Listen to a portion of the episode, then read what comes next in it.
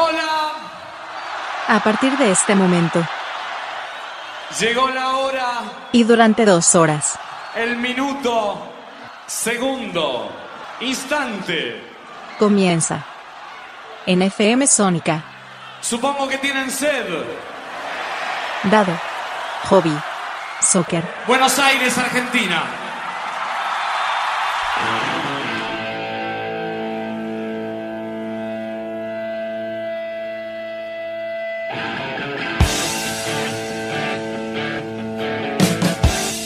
Tengan todos ustedes muy buenas jornadas.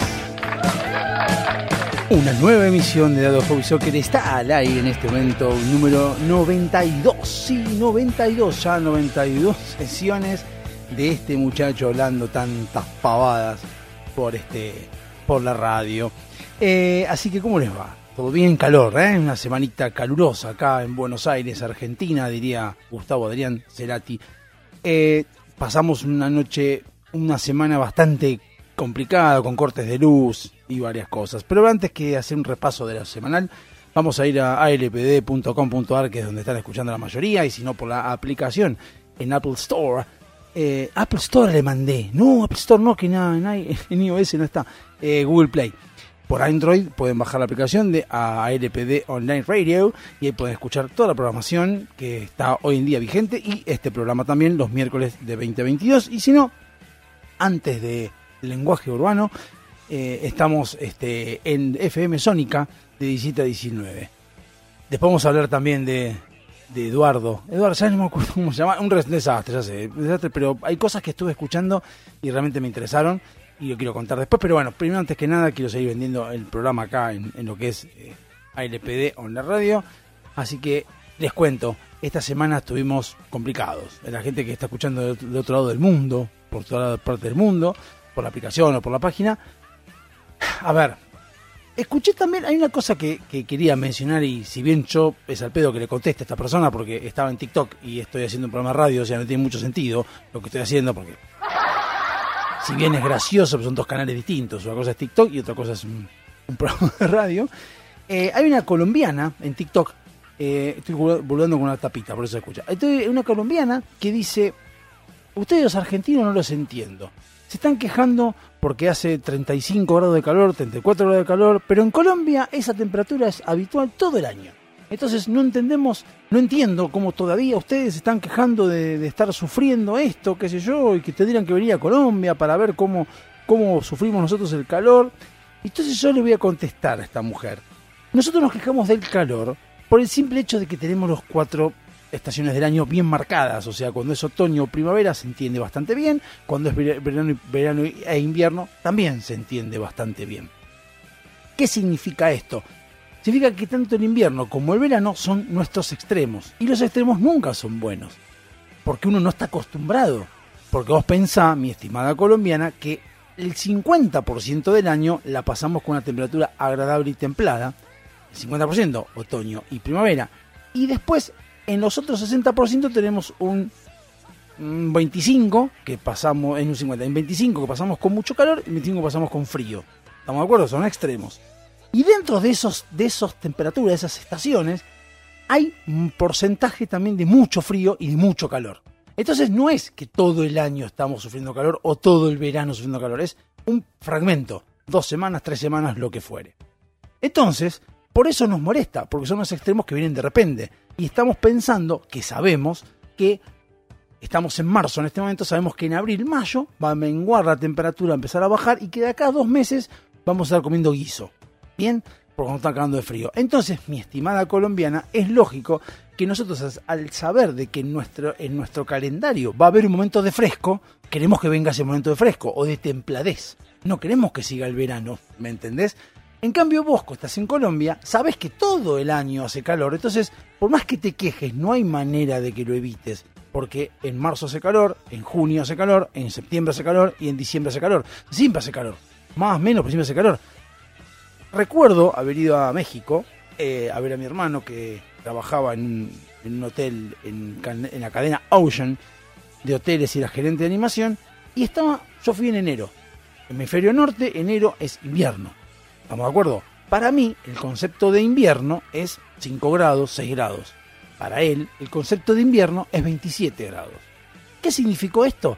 Yo estaba en la pileta comiendo, tomándome un fernet y él baja con una camperita deportiva diciendo está fresco, ¿eh? tal cual lo escuchan ustedes. Entonces, la temperatura es la misma, pero uno lo percibe de una manera y otro de otra, porque está acostumbrado. ¿Me entendés, mi estimada colombiana? Entonces, obviamente, nosotros por eso nos quejamos, por los extremos. Por otro lado, no sé Colombia, tendría que averiguarlo un poco más, no sé tampoco de dónde sos. No creo que el calor que haga en Buenos Aires, 35 grados, por ejemplo, en Entre Ríos, 35 grados, se pegue igual. De hecho, yo ya sé que en Mendoza, 35 grados, no es tan sofocante como en Buenos Aires, pero no es culpa de la temperatura. No, es culpa del hacinamiento. Nosotros acá, imagínense, estamos en verano con las estufas prendidas. Estufas, para los que son de otros países, estamos hablando de los calentores, ¿no? De los que calientan las habitaciones. Cualquiera me diría, vos estás loco, ¿quién prende una estufa en verano?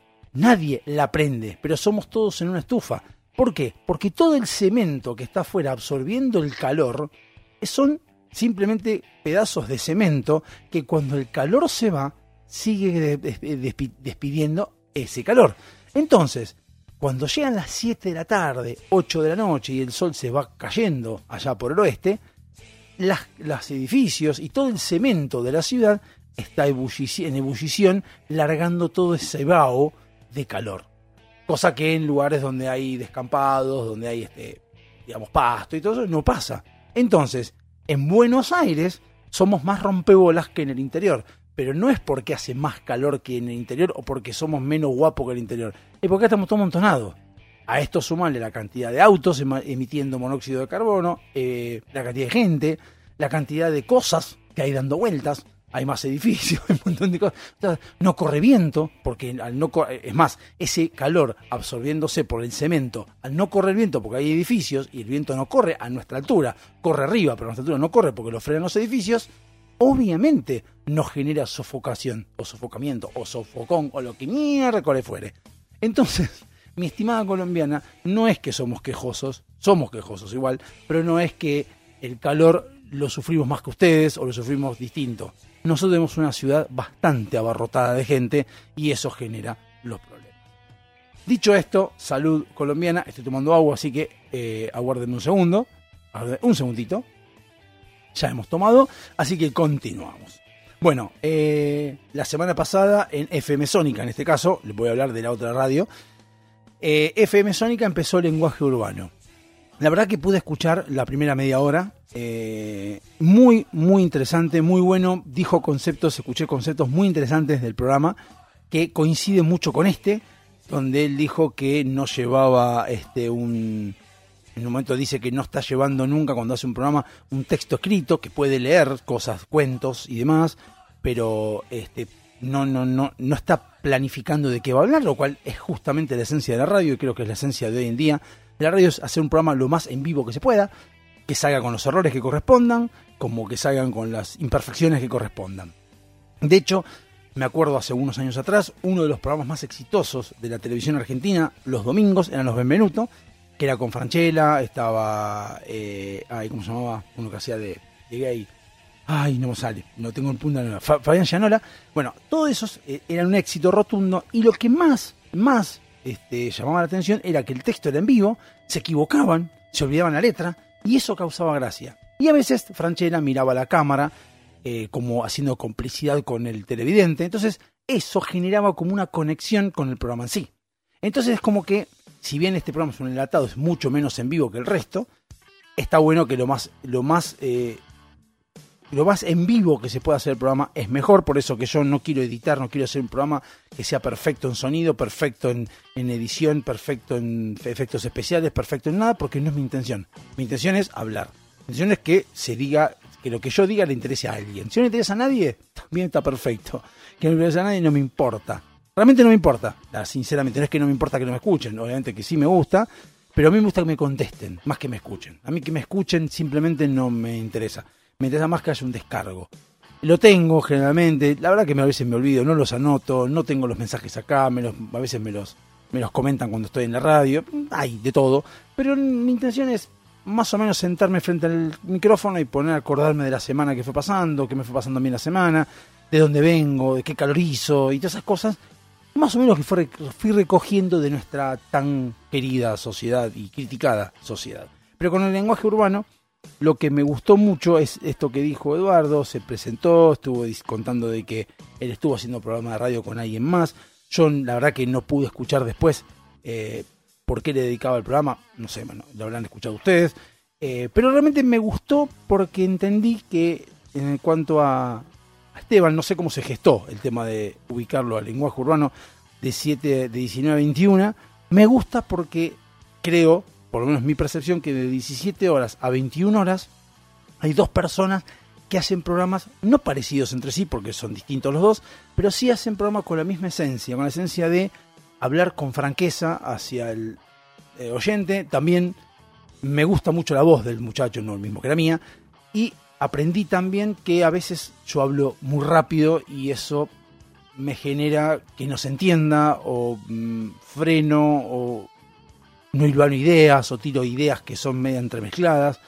Y la verdad, sinceramente, eso es un tema que siempre tengo. Tengo 47 años y siempre hablé igual, o sea que me cuesta un poco. Y aparte, ah, tengo el otro programa que hablo con Alejandro y a veces tiro y trato de meter en, en la hora que tengo eh, lo que quiero decir y entonces como que me cuesta un poco. Y aparte soy de soy verborrágico, así que me cuesta. Pero bueno, dicho esto, escuché, ya le digo, lenguaje urbano, escuché hasta donde la parte con todas anécdotas, donde contó este, cómo, de dónde venía, qué es lo que hacía, qué es lo que le gustaba hacer, este, cómo, cómo se superó y, a pesar de que aparentemente por lo que entendí tenía una compañera con quien hacía el programa y bueno, y la compañera no podía, no puede volver, él decidió igual volver a la radio, lo cual es bienvenido en Sónica, eh, como parte legendaria de la radio, la verdad que me gusta a mí sinceramente esto es, no es con lenguaje urbano, sino con cualquiera de los programas nuevos que ingresan en Sónica, la verdad me, genera un,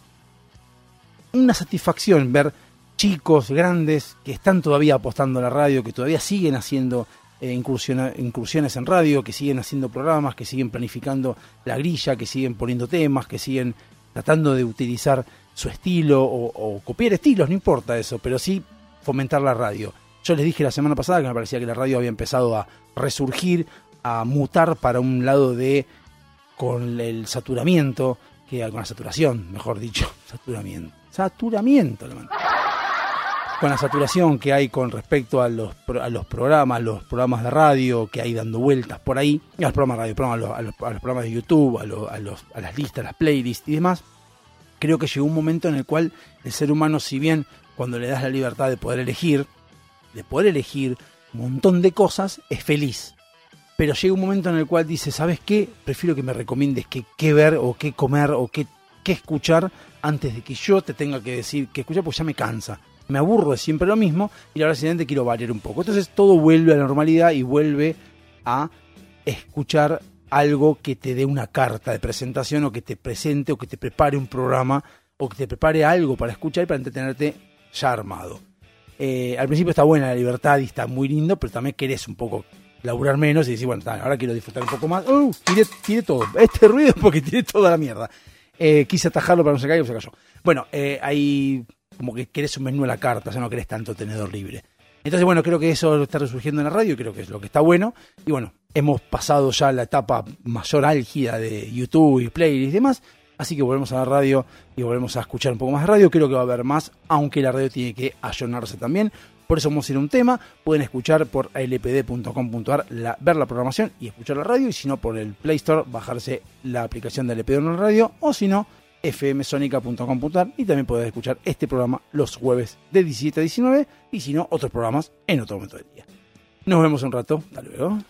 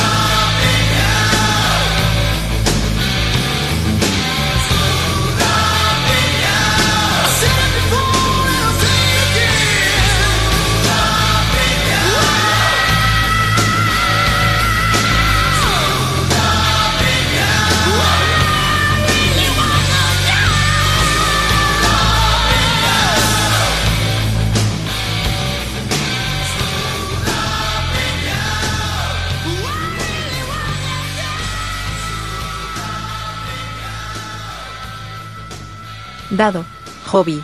Soccer. Versión. FM Sónica.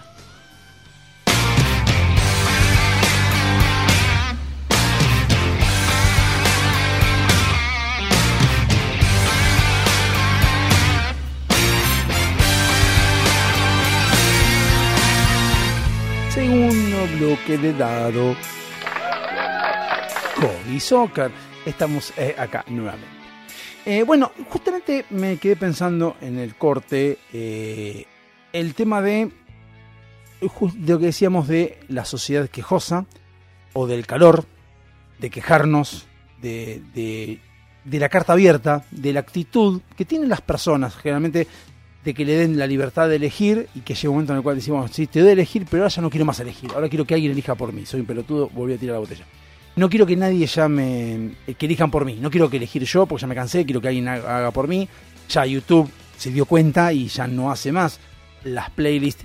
Eh, así las hace. O vos puedes armarte tu playlist. Pero también te empieza a, decir: Tengo una playlist preparada para los días de trabajo, para los días de calor, para los días de desayuno matu- matutinos. Cuando querés relajarte. Ya te prepara la canción, la- las canciones. Ya hay este, radios, radios, llaman radios en YouTube de estilos de música. Si uno pone reggae, por ejemplo, que es algo que me, últimamente me está pegando bastante, escuchar reggae, eh, radio reggae, están horas y horas pasando músicas distintas de canciones versionadas en reggae eh, y demás yerbas, eh, justamente. Eh, entonces, es lo que uno va viendo que está surgiendo y que está surgiendo de lo que es eh, las playlists y las demás cosas que pasan en YouTube y en Spotify y demás. Lo cual indica esto de que, como decía antes, la gente está empezando a decir, bueno, ya está, ya tengo mi playlist, ya la escucho cuando yo quiero, me preparo playlists de fiesta, de cuando estoy deprimido o lo que fuere, pero ahora quiero que vos, YouTube, que para eso te pago, me prepares a mí una lista de canciones que tal vez no están en mi mente, pero no están porque no me acuerdo los nombres, no están porque no me acuerdo haberlos escuchado, porque también nos pasa. Seamos sinceros, si yo hoy les digo, hagan un, los que somos eh, amantes de los 80 y 90, les digo, hagan un listado de, los 80 o listado de las canciones que escucharon en los 80 y los 90, yo creo que todos acá podríamos hacer un una playlist, entre todos colaborarnos y tal vez llegamos a los 100 temas que escuchamos en los 80 y los 90. Latinos y, y, eh, anglosajones, da lo mismo, ¿eh? no importa. Y yo estoy seguro que vos pones una radio de YouTube donde el, meta, la- metadata es 80-90, porque está cargado así en MP3, y junta de todo el mundo las colaboraciones y te hace un listado de 80-90, estoy seguro que va a haber como 500 temas, va a haber de los cuales los 100 que elegiste van a estar, pero también va a haber otros 100 que te gustaron, pero no te acordabas que te gustaron. No te acordás ni dónde los escuchaste, ni qué temas son, ni por qué estaban, no te acordás. Entonces como que creo que ahí es donde está el tema de lo que la gente se termina como cansando. Y si yo tengo mi playlist, donde tengo mis 100 temas, que sí, un día, dos días, una semana, un mes, puedo escuchar los 100 temas y escucharlos aleatoriamente y escucharlos y todo bien, pero llega un momento en el cual es siempre el mismo tema. La música no es algo tan finito que lo escuchás dos veces y nada más. Escucharlo varias veces, pero cuando escuchas muchas veces te cansa. Entonces, pasas a otras cosas, incluso más allá, a mí me pasa de bandas que sé que me gustan, pero me olvido que, que las quiero escuchar. Yo escucho Arjona, escucho Rata Blanca, escucho Slasher, escucho Sepultura, escucho Soda Stereo, todo. Y a veces tengo que escuchar Soda Stereo, a veces tengo que escuchar Enrique Iglesias, a veces tengo que escuchar Ricky Martin, qué sé yo. Entonces me olvido de que esas bandas o grupos o solistas me gustan. También me pasa, entonces cuando dejo que YouTube, por el simple hecho del metadato de la Big Data, elija los temas 80-90, me encuentro con que hay temas que dije, eh, ¿te acordás de este tema? Qué buen tema. Entonces, eso es lo que creo que pasa cuando este, empieza la gente a usar más el cerebro. Hoy en día YouTube es una plataforma, como digo siempre, para mí YouTube es Jesús, Internet es Dios y, YouTube, es, Inter- es Dios, es Jesús, es el que nos da un montón de respuestas a las cosas que uno quiere, eh, respuestas a las dudas que vos tenés, eh, si quieres arreglar algo tenés tutoriales, tenés este, gente, youtubers que se encargan de contarte historias que vos no conocías y que recabaron información de un montón de datos y te la ponen en un video de 10 minutos. Hay uno que me acuerdo que no me acuerdo cómo se llama el canal, pero te dice, por ejemplo, la guerra de Ucrania y Rusia en 15 minutos y son tan solo en 15 minutos te cuentan toda la historia con dibujitos y todo en YouTube desde que empezó el Bolonqui, no ahora, sino desde que empezó el quilombo al principio entre Ucrania y, Ru- y Rusia y cuáles son los intereses de Rusia creados por la guerra y qué es lo que pasa con Ucrania y qué es lo que pasó siempre con Ucrania y la, las votaciones que hubo en Ucrania y cómo ganó un liberal y cómo ganó un... Y te pasa por toda la historia hasta llegar ahora. Entonces más o menos te da una idea de entender de por qué está pasando lo que está pasando. Y tan solo te lleva 15 minutos. Tenés a Damián Cook, que ya ahora dijo que no va a hacer más este, videos de historias innecesarias, porque justamente empezó a encontrarse con que hay muchos más canales de ese tipo de cosas. Vos querés ver el, el asesinato, la masacre de Ramallo, ves a Damián Cook o ves a cualquier otro. Y empezás a encontrar un montón de historias así que está bueno YouTube. Entonces YouTube te contesta un montón de cosas. Pero YouTube lo que te da es mucha información sobre lo que cada uno quiere proponer. Si vos querés la historia, por ejemplo, de Fredes, jugador de Independiente, que ha jugado y si nadie la hizo, no la vas a tener. No hay manera. Capaz que existe, pero no sabes. Entonces es, lo que te ofrece YouTube. Y como YouTube, según dicen, no me consta, pero según dicen, tiene un algoritmo que se encarga de anular cosas que pueden llegar a generar algún tipo de bronca en la gente o lo que fuere, es como que todo eso te lleva a pensar de que te muestra lo que YouTube quiere. Es lo que uno cree. Bien, ok. Entonces, pasándolo a radio y personas, eh, uno puede elegir las canciones como sea, pero lo que te da YouTube y todo esto y la radio en sí hoy en día es que Diego, yo, puedo hablar de lo que a mí me parezca que capaz que en YouTube no está. O en ningún otro está. Y mi opinión no es la misma que la de nadie, o es lo mismo que la de varios que no tenemos, eh, no tienen, o no tienen radio, o no son youtubers. Entonces, alguien puede escuchar algo distinto. Entonces la radio se empieza a acomodar dentro de, che, pará, este tema que no está, no se habla en YouTube, no, se, no está en, el tapete, es interesante, veámoslo, debatámoslo. ¿Por qué lo dice este pibe? ¿Qué es lo que plantea este pibe? Y ya empezó a individualizarse más la opinión de cada uno. Ya no es algo genérico como eh, tengo millones de MP3 para escuchar, sino que ahora quiero escuchar algo puntual. Y eso está bueno porque la radio te empieza a ofrecer este tipo de cosas. Como lo estoy haciendo publicidad de lenguaje urbano, dice lo hago porque lo escuché y me gustó. Entiendo que lee también cuentos e historias de otras personas, que es lo que a mí más me gusta, escuchar a otras personas, escuchar lo que te pueden plantear porque puedes aprender.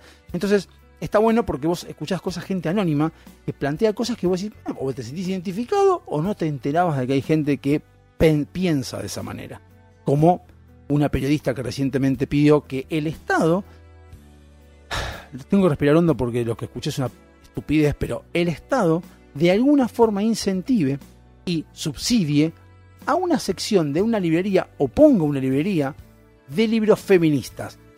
¿Qué son los libros feministas? No tengo la más puta idea porque realmente no sé qué son los libros feministas. O sea, están pintados de verde, no sé qué son los libros feministas. O sea, un libro feminista que, que hablen de feminismo, ya hay un lugar, o sea, en la librería hay un lugar que dice autoayuda o dice, si tenés, dice, tenés problema, pero autoayuda o dice, no sé cómo se llaman los de psicología o los de, no sé, cómo los ponen los feministas, como los machistas o los que son de, no sé cómo, cómo se llaman esos libros que son, algunos de autoayuda feministas. ¿Por qué? Porque plantean la situación de, de, entenderse, de quererse como mujer, calculo, qué sé yo, de valorizarse como mujer y demás. O sea, no entiendo qué es lo que quiere ser de feminista los libros. No sé, quiere que alguien esté tirando, rompiendo, cagando en la catedral, si alguien esté rompiendo vidrios, no entiendo qué es lo que pretende con lectura feminista. Pero bueno, esa, esa periodista lo pidió. Y bueno, así estamos. Pero este, esta semana, que hablaba del calor, algo que me sucedió, algo que me llamó muchísimo, pero muchísimo la atención, algo que pasó. Yo no sé si está, en este caso no está activado por nadie, es algo que pasó al mismo momento. Y creo que son reacciones sociales que pasan por una causa en particular. Bien, les cuento. Estábamos en la fin de semana, creo que estábamos el, sí, el jueves o viernes, y me cuenta Gisela que en el colegio donde va Lara, colegio privado, subvencionado 100%, o sea, subvencionado 100% significa que el Estado le paga el sueldo a los maestros y profesores, las mamis estaban pidiendo que las otras mamis de esa aula de tercer año pagaran un porcentaje para poner un aire acondicionado porque los chicos sufren mucho el calor. Dejo respirar para que ustedes puteen tranquilos, se cagan de risa y seguimos adelante. Entonces, bueno, debates, discusiones, armaba que sí, que no. Yo me, me lo comenta a mí y yo le pregunto, digo, pero cuando ponen eso, hay situaciones que no están teniendo en cuenta. Por, ejemplo, ponemos el aire acondicionado. Ok, la instalación, ¿quién la paga? Y también se reparte. Muy bien. Reparte la instalación. La otra, la luz, ¿quién la paga? ¿El colegio? ¿Cómo hace el colegio para dividir? Es decir, esta parte le corresponde al, al aire acondicionado y el resto es de la luz del colegio. Tres, si una persona entra en abril, ¿le vas a cobrar el aire acondicionado para cuando llegue diciembre lo pague o no? Y le vas a devolver a los otros que pagaron por menos gente, porque hay más gente ahora, menos plata. Y si, si hay uno o dos que se van, ¿qué onda? Que les devolves la plata que pusieron y les cobras más a los demás. Después, eh, decía, bueno, sacamos el aire de esa aula y el año que viene que den la misma aula. Y, pero, y los demás años que te cagás en los demás años, ya no te importan los demás del tercero que tengan calor. Ah, que hagan lo mismo. Bien, lo que habla, los que son progresistas hablan de que el individualismo está mal, pero acá les importa un carajo lo que piensan los otros pibes. Pero bueno, esto pasó, se generó discusión, qué sé yo. Acto seguido, dos, un día después, me llega del colegio de mis hijos, que no es subvencionado, es privado, lo mismo, que las madres estaban, que bueno, que el calor, que daban opciones para, para ir al, co- al colegio, eh, con más, más sueltos de, de- de ropa, bla, bla, bla, para que puedan ir y no sufrir el verano. Dos días después, me entero que el colegio de un amigo mío, lo mismo en el colegio. Y dije, ¿qué pasa? Entonces me pongo a pensar, digo, a ver, yo tengo 47 años, hace 25 iba al colegio, y ya en el secundario había un solo ventilador o dos ventiladores, y estamos con camisa y pantalón largo y en corbata en algunos casos, en quinto ya no, pero antes sí. Estábamos sentados y nos recagamos de calor y nos cagamos de calor y ya fue. Y no es que no hacía calor como ahora, hacía el mismo calor, porque no es que ahora hace 50 grados. Primero, si es un caso atípico de 50 grados, pues comprar un aire acondicionado para instalarlo ahora es al pedo, porque va a durar dos semanas y ya está. O sea que es algo atípico, justamente es atípico. Ahora, si es típico, que es lo que es, 35 grados, es típico, ¿cuándo no tuvimos calor nosotros? ¿En qué momento no hubo calor? Sarmiento ha ido al colegio sin ventilador y sin aire acondicionado y fue al colegio los días, según dicen. Entonces, ¿qué me están hablando? Entonces me empiezo a entender, empiezo a escuchar, empiezo a, a, a hilvanar a las respuestas de los papis. Y ahí es cuando empiezo a ver de que, por ejemplo, en el primer grupo que pedían pagar el aire acondicionado entre todos, las que pedían pagar el aire acondicionado eran tres.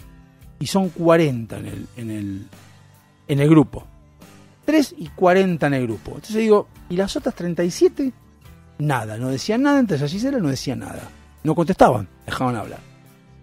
En el colegio, en el, bueno, yo no estoy en el grupo de WhatsApp del colegio de mi hijo, así que ahí no digo nada, pero la respuesta no hubo más nada que eso, sino que podían venir más este, suelto de ropa. Y en el colegio de mi amigo le comentaron de que en el grupo de WhatsApp decían que lo mismo, que la pasaban mal, que los chicos tenían mucho calor y que había que pensar en aire acondicionados y demás, y bueno, bla, bla, bla. Entonces me encuentro con la pregunta a mí mismo, que digo, ¿de dónde surge todo esto? ¿De dónde surge esto que de repente las mamis y los papis estén pidiendo que sus hijos tengan aire acondicionado en colegios privados a los que vos le pagás la cuota, pero que quieras intervenir una empresa como un colegio privado como si fuera tuya o como si el colegio fuera de todos. O sea, un colegio privado es una empresa, punto. Te guste o no te guste. Vos pagas un sueldo, pagas un abono, perdón, pagas una cuota para poder que tu hijo sea educado. Punto. No hay más nada que eso. Se acabó. Vos no podés interceder cosas. Podés sugerir, sí y no. En realidad vos no trabajás, vos no vas a una empresa cualquiera y sugerís que a, los- a los- a la gente le aumenten el sueldo. Vos no te metés ahí, porque no es tu plata. Entonces no, pero para mi hijo, ok, pero va tu hijo, pero tu hijo va a esa empresa. Es como que mi empresa, mi mamá, con yo con 47 años, mi vieja vaya a decirle a la empresa donde yo trabajo, decirle, déjalo a Diego ir con pantalón corto que tiene mucho calor. No lo va a hacer, porque no tiene por qué meterse. Entonces esto me hizo pensar y entrar un poco en debate conmigo mismo de dónde surge todo esto. Que voy a plantearlo en el bloque que viene. Nos vemos, hasta luego.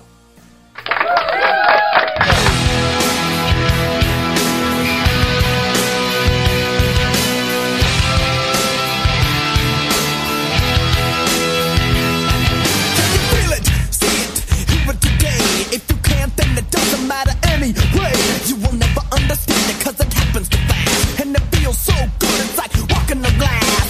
It's so cool, so hip, it's alright. It's so groovy, it's out of sight. You can touch it, smell it, taste it so sweet. But it makes no difference cause it knocks you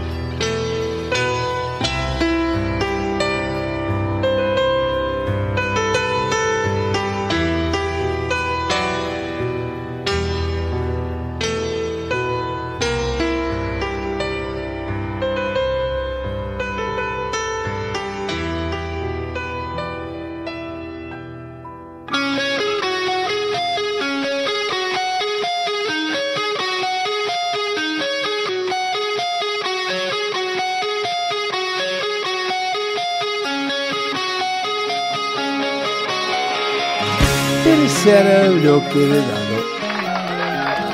Hobby Soccer.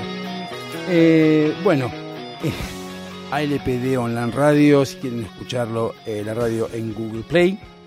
Y si quieren bajarlo en Apple Store, lo pueden hacer. Y si lo encuentran, si no lo encuentran, olvídense porque no está. Eh, y si no, en www.alpd.com.ar. Y si no, en FM Sónica, los 17, a 10 de 17 a 19, los días jueves, pueden escuchar este mismo programa que está saliendo ahora por LPD Online Radio, los miércoles de 20 a 22. Puede salir al día siguiente en FM Sónica, puede salir, no, va a salir al día siguiente en FM Sónica y lo pueden escuchar, divertirse, entretenerse, hacer lo que ustedes les parezca, putear, lo que sea. Si quieren mandar algún mensaje en- desde Sónica, lo pueden hacer al 11 7163 1040, que es el WhatsApp de la radio. Ahí lo pueden mandar y decir, quiero dejar un mensaje para Dado Hobby Soccer de los jueves, este gordo es un boludo", eh, bueno, lo que quieran. Ahí lo pueden mandar, no hay ningún problema. Facu me lo va a decir el martes, si es que Facu se acuerda, porque a veces Facu no se acuerda. Eh, en realidad no se acuerda porque no me mandan nada. Cuando me lo mandan sí, me han comentado, porque el tipo me lo reenvía. Chabón es un macanudo. No quiero hablar mucho porque en este, en este, en este momento, yo les cuento, en este momento, siendo las, calculo yo más o menos, deben ser 6 menos 20, por decir algo, más o menos, 6 menos 20. En este momento está mi programa sonando en Sónica y eh, Facundo va a estar tirado en, la, en la- sala de operación, escuchando el programa o no. Eh, vamos a ver, imagino, con el ventilador puesto ahí para que le, refresque la cachufleta y mirando a ver cómo, cómo va pasando el tiempo, esperando que llegue lenguaje urbano a las 10 19 horas. Así que ahí está Facundo, esperando porque tiene que estar, porque tiene que dar play a este programa. Así que bueno, te contaba. Entonces, repasando, eh, tanto del colegio de las hijas de Gisela, o de la hija de Gisela, porque una sola, como de mi hijo, como de un amigo, pedían los papis aire acondicionado. Entonces, me pregunto, yo digo, de esto de algún lado tiene que surgir. ¿Por qué ahora surge esto de, pedir estas cosas que nosotros en nuestra época no se pedían? O sea, me acuerdo del ventilador de mi colegio, que estaba medio como así caído, hacía... tiraba viento caliente y ninguno se iba a quejar, y era público, colegio público, y nadie se iba a quejar. O sea, no es que nadie se quejara, nadie pedía, está bien o está mal, no importa, pero nadie se quejaba. Y nosotros decíamos, ay, qué calor de mierda. Puteamos el ventilador y seguíamos nuestra vida, no estábamos tan, con tanto quilombo encima, no estábamos pensando en que queríamos honrar el ventilador. Para nada. Puteamos porque queríamos que hiciera fresco, pero como sabíamos que no iba a ser, como la colombiana al principio, sabíamos que no iba a suceder, no nos quejábamos, nos dedicamos a estudiar o disfrutar del secundario. Nada más.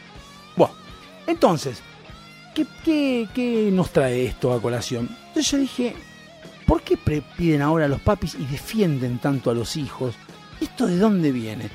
Entonces yo empiezo a analizar para atrás la historia de la sociedad argentina, que viene con, con historia, con elecciones, tiene que ver con la política siempre, de ideología cómoda. Acá es donde se refleja el tema de la ideología del populismo. El populismo lo que te ofrece siempre es el atajo y la comodidad. Siempre te ofrece eso, te lo ofrece, no te lo da. O sea, a ver, vos le pedís al populista que querés, por ejemplo, que te regale una coca y te va a regalar un agua con gas o una Manaos. No una coca. Te va a decir, por lo menos antes no tenías agua y la tenías una decís, pero yo quería coca. Bueno, me conformo con la Manaos.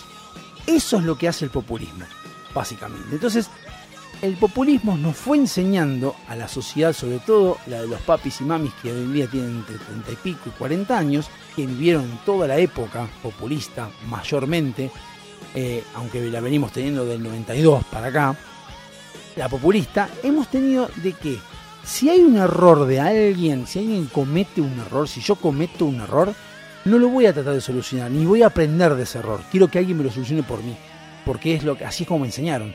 Si yo me equivoco, que alguien lo solucione. Si yo quiero algo, que alguien lo solucione, no que lo solucione yo. O sea, vos tu hijo tiene tu hijo se siente mal porque va al colegio y tiene mucho calor, no sé, dale agua fría, no lo mandes al colegio, eh, lavarle la cabeza, que yo no sé, fíjate qué hacer, pero no tiene por qué el colegio solucionarte a vos tu problema. A lo que vas a decir, bueno, pero yo necesito eso porque yo realmente si no lo hago no puedo ir a trabajar. Bueno, ese es tu problema, no es el problema del colegio. No puedes adosarle al colegio tu problema no ir a trabajar. Bien, entonces empiezo a encontrarme con que la sociedad empieza a pedir y a exigir cosas y no son lógicas. Escucha la parte de que tiene que exigir, pero en lugar de exigir cosas que son a lo mejor no divertidas, o sea, típica del populista, el populista te, te dice comprate un televisor en cuotas, pero te dice que te compres en cuotas una máquina para trabajar, porque eso no genera satisfacción. Salvo el que trabaje de eso. O sea, si yo te digo, te puedes comprar una moladora o te puedes comprar una atornilladora en cuotas, en, en cuotas te la subsidio, obviamente no me genera a mí ninguna satisfacción porque eso que yo me compre va a generar que yo tenga que laburar. O sea, yo no puedo tener, no puedo ni lucir la, la atornilladora, ni puedo usarla para jugar, ni puedo entretenerme con la, la atornilladora. La puedo tener para laburar. Y la puedo necesitar una o dos veces en mi casa y nada más. En cambio, un televisor en cuotas me da satisfacción, lo puedo mostrar, puedo ver televisión, me da entretenimiento, me da ocio, me da rascarme las pelotas. Entonces, el populismo obviamente te va a tratar de financiar lo que sea joda, lo que sea diversión, no te va a financiar las cosas que sean para laburar, porque no le interesa. Lo que quiere es que vos te diviertas, te mantengan la sonrisa falsa y los votes. Entonces, eso es lo que genera el hecho de que ese mismo colegio, que yo me tengo más contacto porque me va contando, ese colegio, que son las mismas mamis que están pidiendo ahora un aire acondicionado, el año pasado no querían poner mil pesos por mes para pagar el buzo de secundaria de su hijo, de eh, quinto año, de la otra hija, no importa. No querían pagar porque parecían que era una locura, que no podía ser, que no podían, porque el argentino siempre está llorando. Paréntesis, tengo un conocido que comercializa con un montón de países del mundo, con Inglaterra, con México, con Estados Unidos, con España, con un montón de lados y con Argentina. Y cuando habla con Italia, con España, con Inglaterra, con México, con Chile, con Uruguay, todos responden lo mismo, o más o menos lo mismo. Sí, yo tengo intenciones de ampliar mi negocio en tal lugar, tengo intenciones de invertir en tal lugar, tengo, veo las cosas tan medias complicadas, pero vamos a poder salir para este lado, y ofrecen soluciones. Cuando habla con el argentino, lo primero que hace el argentino es llorar. Si las cosas están mal, no, la, no llegó a fin de mes, y bueno, así como viene, y qué va a hacer, y que no puede, y siempre sufriendo, y siempre tratando de pijotear el dinero a ese vendedor porque su excusa es que el país está mal. Sin embargo, esa persona viene de España, viene de viajar de Grecia, viene de viajar de vacaciones de tinto lado, pero lo considera que es un derecho, eso, pero que laburar es un quilombo. No entendemos esa parte de eh, quejarnos. Y entonces yo empiezo a ver como sociedad, hasta yéndome de la sociedad justamente, me encuentro con que esa veneno cerebral que tenemos en la cabeza de quejarnos todo el tiempo y de exigir o pedir que alguien, siempre el alguien es el Estado, nos regale cosas, parte incluso de la gente que va por la calle con los carritos de supermercado pidiendo comida. Fíjense, esa gente no se pone a decir, hola, ¿qué tal? Tengo dos, dos destornilladores, ¿tenés algo que te pueda arreglar en tu casa? Yo no tengo problema, te arreglo del frente, lo que sea, o vas caminando por la calle y te decís, che, no te puedo laburar de esto, te puedo cortar el pasto. No, lo que hacen es pedir y siempre ponen cara de lástima. No me dan algo para mí, no tenés algo para dar. Hoy también estaba laburando, estoy colgado de una cámara y viene una tipa y me dice con unas medias, oh, no te quiero molestar, pero me compras un par de medias. No, no, gracias, no necesito. Por favor, y me mira con una cara como de, de, supli, de suplicio, como si yo tuviera que comprarle por lástima. Entonces la lástima pasa a ser acá, en Argentina, un motivo totalmente excluyente para que nos regalen cosas. Y eso no va. El regalo es un regalo, punto. Cumple esa función. Y las responsabilidades y las cosas que hay que comprar se pagan. Alguien las tiene que pagar. Tenés que aprenderlo. Si vos querés que tu colegio o tu aula tenga aire acondicionado porque tus hijos son los que sufren, entonces hacete una reunión escolar y decir, miren, nos parece que de varias aulas nos hemos, nos hemos tenido los reclamos de que falta aire acondicionado. Estamos dispuestos a que ustedes pongan aire acondicionado en el colegio y estamos dispuestos a que nos aumente la cuota o pagar entre todos lo, las, eh, las mejoras que ustedes hagan del colegio. Si el colegio responde no, la verdad no lo vamos a hacer porque es un quilombo, porque no queremos, perfecto, tenés tu decisión de sacar al chico del colegio y llevarlo a otro que tenga aire acondicionado. Tan sencillo como eso, no es tan complicado. Seguramente del otro lado van a sober millones de cosas diciendo, eh, pero no lo puede sacar al pie del colegio, que pobrecito, que esto, que el otro. Esa es otra pelotudez, porque los padres, cuando estábamos en cuarentena en Argentina, que fue un año y medio de cuarentena para los colegios, no salían a la calle a reclamar que los chicos vuelvan al colegio, porque les venía bien tenerlos cómodos en la casa. Entonces, el argentino es hipócrita, tiene una moralina muy alta, muy pelotudeces, dice. Entonces, eso que fue corrompiendo, no importa, no quiero decir ningún signo político, sí quiero decir que es el concepto populista, que tuvimos durante muchos años, llega a la conclusión de que entendés que yo pido, total, alguien me lo va a dar, y si no me lo dan, no importa, pero yo lo pido igual y lo exijo. ¿Por qué? Porque la lógica es como en Argentina, como cuando uno va por colectora, vos ves que un auto va por colectora y vos ves que va pasando autos, y llega a su destino más rápido que vos. ¿Qué haces? Tenés dos opciones, o seguís por el carril que corresponde o vas a la banquina. Si vas a la banquina sabes que llega más rápido. Sí, pero no está bien, no importa, pero veo que no le dicen nada a este. ¿Por qué? A él no le dicen nada, a mí sí. La respuesta de muchos es, pero las cosas hay que hacerlas bien siempre, independientemente de lo que haga el resto. Me importa un carajo, porque yo quiero llegar temprano. O sea, no importa, si nadie le va a decir nada.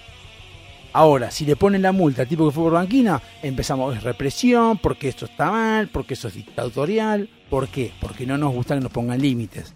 ¿Cómo hace cualquier chico caprichoso que se pone a hacer berrinches en el medio de la calle porque le pusieron un límite? Bueno, el, pueblo argentino es un adolescente que no quiere que le pongan límites. Y pide cosas, pide pelotudeces y hace pelotudeces.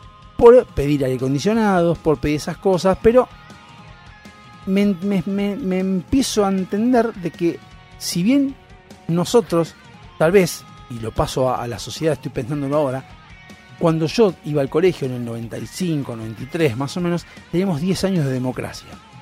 O sea, la sociedad argentina era un chico de 10 años, que se banca el calor, putea, no quiere calor, pero no sabe qué reclamar para pedir mejor. Y hoy en día, eh, la, democracia ya tiene 43 años, no, ¿10 años? Sí, 43 años. No, no, 40, 40 años de democracia. 40 años de democracia. Ponele que la sociedad crece un poco más lento que una persona normal. Entonces vamos a seguir la cronología. Hoy en día Argentina es un país de 20 años. Esos 20 años son los 20 años que yo tenía cuando era adolescente o, o terminaba adolescencia y planteaba cosas de una situación donde el individualismo y mi egoísmo hacía que yo pensara que lo que yo, lo que yo decía era lógico porque yo la tenía clara y tenía razón. Entonces, creo que la sociedad argentina estamos en una etapa de todavía ser muy adolescentes, pero nos creemos que somos adultos. Y la verdad que no. Pero encima nos encargamos de votar gente que nos fomenta ese capricho, nos fomenta esa forma de ser, nos fomenta eso de tenemos que ser pedigüeños, tenemos que pedir, tenemos que exigir que nos den el aire acondicionado porque nosotros, mis hijos, tienen calor.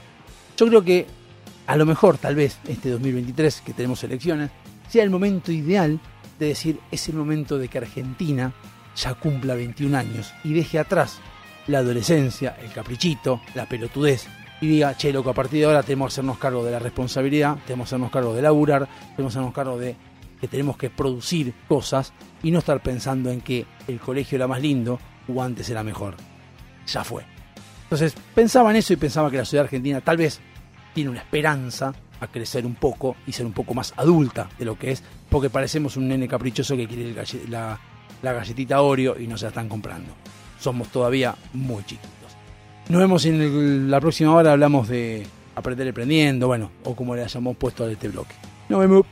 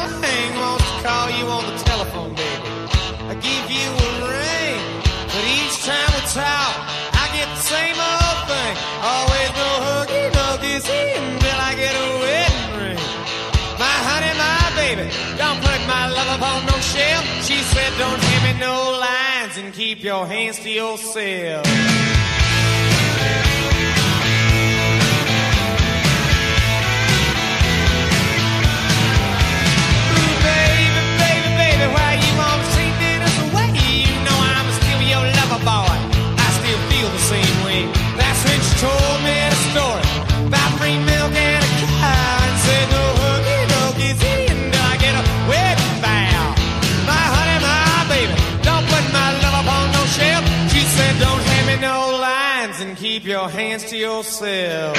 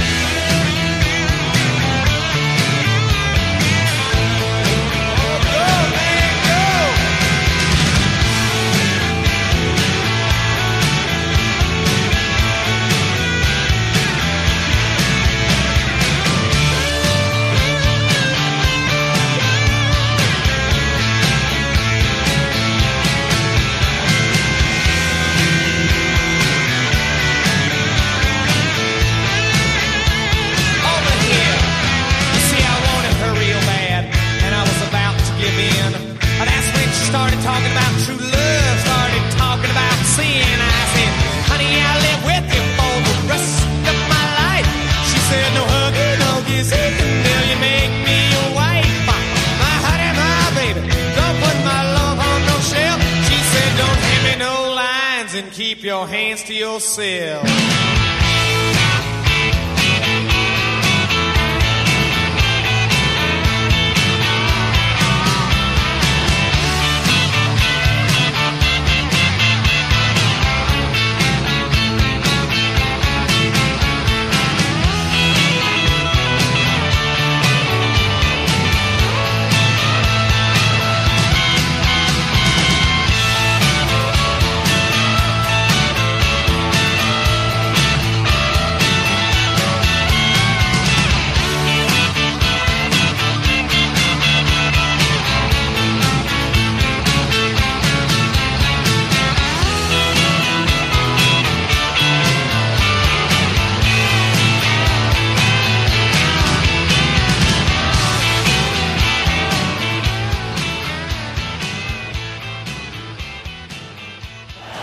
El primer tiempo jugó bien el capitán. Se ha terminado la primera mitad. Señores, a la pausa. Ya regresamos.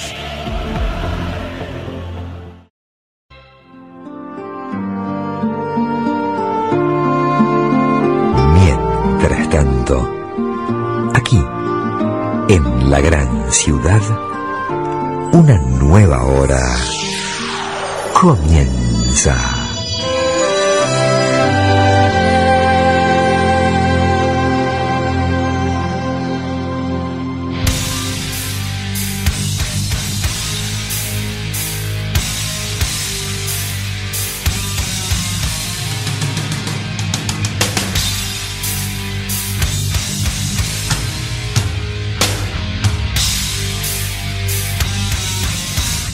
Cuarto bloque de dado.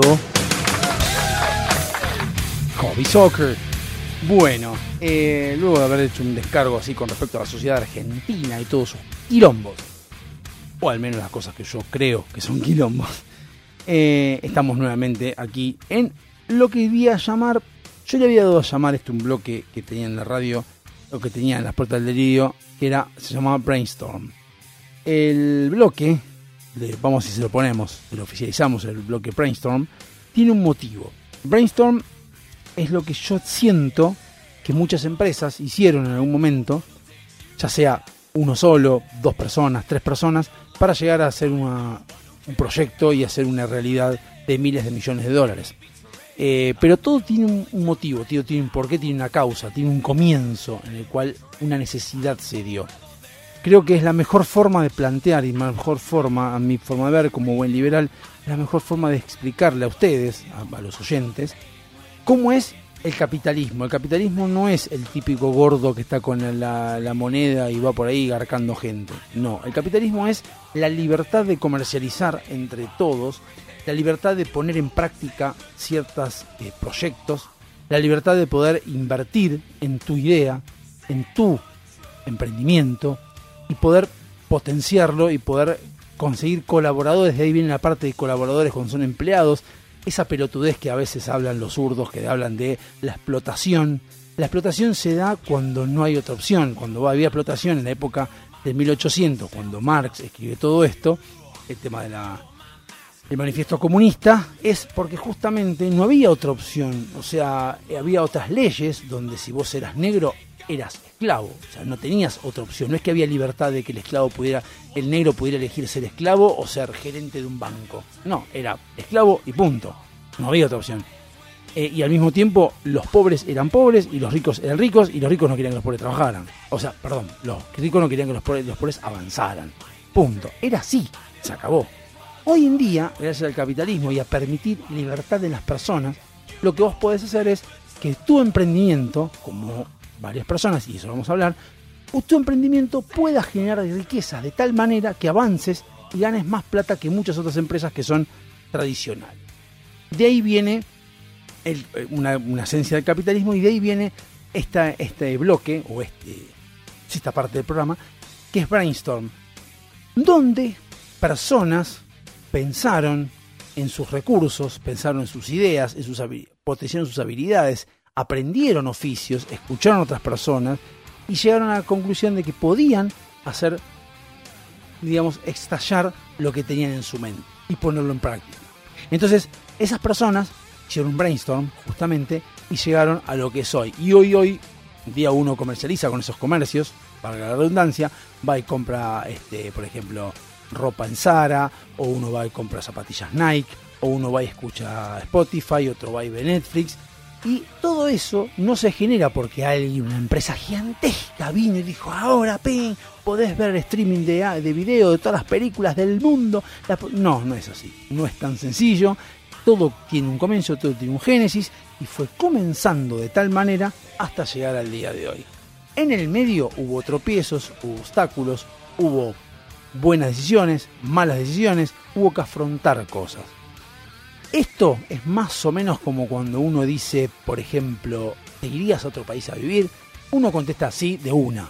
Ahora, hay mucha gente, y pongo a mi hermano como ejemplo, que se fue a vivir hace 17 años afuera, pero cuando vino acá y mucha gente le decía, vos sí que le hiciste bien, ¿eh? fuiste a México y la verdad estás allá, gerente de animación, la pasás bomba, ganás en peso mexicano, que es lo mismo que dólares prácticamente, porque no son pesos argentinos, vivís cerca de la playa, la pasás bomba. Mi hermano, me acuerdo que se había cansado ya de explicar y dijo, sí, la verdad que la hice bien. Y no dice más nada. Cuando alguna vez hablé con él y me contó, me contó un montón de cosas que le han pasado mientras estuvo en México, estuvo al borde de quedarse sin casa, estuvo al borde, tuvo, estuvo quedarse, se quedó sin casa, se quedó sin trabajo, lo, lo, lo desplazaron no por, por inútil, sino lo desplazaron por, por el cupo extranjero, porque obviamente México, como cualquier otro país del mundo, tiene que, digamos, priorizar entre mexicanos y, extranjeros, prioriza mexicanos. Entonces necesitan 10 empleados de X cosa, entonces toman a 10 mexicanos, y si el décimo primero, el, onceavo es argentino, desplazan al argentino, dicen está todo bien, pero va. ¿Qué le pasó? Él quedó ahí, bueno, sin la casa, rápidamente explico, quedó sin, sin trabajo, fue a ver la casa de un amigo, y el gerente que lo tuvo que desplazar por obligación, por el cupo de extranjero, le dijo, mira, trabajás muy bien vos, entonces quédate con, con tu, quédame con, déjame tu contacto, que si surge una posibilidad, yo te voy a llamar. Estuvo dos meses viviendo en la casa de un amigo, y lo llama el gerente y le dice, mira, está por surgir un nuevo hotel, están por abrir, bueno, y le da la opción y le da la posibilidad de trabajar, y él avanza en, otra, en la cadena Ocean, pero en otro hotel. Bien, todo esto se da no por el simple hecho de que este tipo le tuvo concepto, es buen tipo, es mexicano, no, también es por el hecho del laburo, del esfuerzo que él puso y la forma de ser y cómo tuvo que tener en cuenta ciertas cosas para poder adecuarse al trabajo que tenía y caer bien tan solo con no solo con sus compañeros y sus jefes, sino también con sus clientes, con las personas que están alrededor, tuvo que mostrar todo su producto, toda su empresa, que era el solo, y qué es lo que él ofrecía al eh, mundo o al cliente. Ocean simplemente contrató los servicios de una persona que necesitaba con ese perfil. El perfil de esa persona es lo mismo que un negocio que vos vas y elegís un montón de productos y tiene variedad. Este tenía lo mismo, tenía, era multifacético porque tipo trabajaba, sabía de, anatomía, sabía de kinesiología, sabía de, de portología, sabía de un montón de cosas, tenía esos conocimientos y además era carismático, simpático, tenía buena imagen, tenía todo. Entonces le cerraba por todos lados a el hotel de Ocean. No lo contrataron porque es mi hermano, porque se llamaba Súgaro, pues se llama Súgaro, se llama Gustavo. No, no es por eso, es por la empresa Gustavo Súgaro, que es lo que ofrecía a Ocean y a Ocean le servía para poder justamente hacer que vengan más clientes y ganar más plata y posicionarse en el mercado. Son básicamente las ideas que tiene el dueño de Ocean y que tiene a sus gerentes con ese nivel, con esa línea eh, empresarial o corporativa. Entonces, a mí me sorprende y me encanta escuchar cómo una empresa nace de la nada y cómo va creciendo y las cosas que van pasando en el medio y cómo a veces se cruza con otras empresas grandes que pese a que están, ya están eh, eh, instituidas, son grandes, son grosas, son potentes, aún así lo que hacen es decirles que no a esas chiquititas por ser chiquitas nomás y no pensar en la idea, sino pensar en la envergadura. Por eso hoy nos vamos a poner a. Vamos a acomodar un poquito porque sigue haciendo mucho calor. Vamos un poquito para no transpirar tanto. Y vamos a hablar de una empresa que hoy en día todos conocemos, todos vemos, sabemos lo buena y lo linda que es, sabemos que es muy buena. Tiene competencia, hoy en día hace poco no tenía, pero hoy en día tiene mucha competencia. Y la verdad que nos brinda a nosotros un entretenimiento descomunal durante mucho tiempo del día, a veces antes mucho más que ahora. Ya saben de qué estoy hablando seguramente, pero si no, les voy a seguir comentando. Donde tuvieron una, un despegue algo fortuito, aunque arriesgaron. Eh, y bueno, hoy en día forma parte del cúmulo de lo que serían los streaming de video o streaming de películas. Y esta es Netflix. Netflix que tal vez haya sido la primera grande in- incursión en lo que es streaming de, de películas y de series, de películas más que nada. Yo no recuerdo si había otra antes. No recuerdo si había otra que no, que no haya llegado a, nada o que haya empezado, eh, haya tirado, abierto el camino para que Netflix entre. Yo no recuerdo, o fue que Ne- Netflix abruptamente se irrumpió en el mercado y entró eh, así de una con, con una idea. Pero sí es interesante ver cómo eh, fue creciendo Netflix y cómo llegó a lo que soy, qué dificultades tuvo Netflix para llegar a lo que soy, eh, y quiénes, quiénes le dijeron que no y cómo esos quiénes terminaron como hoy. Así que eh, el comienzo ahora de este bloque va a ser justamente de Netflix, así que vamos a comenzar a partir de este momento.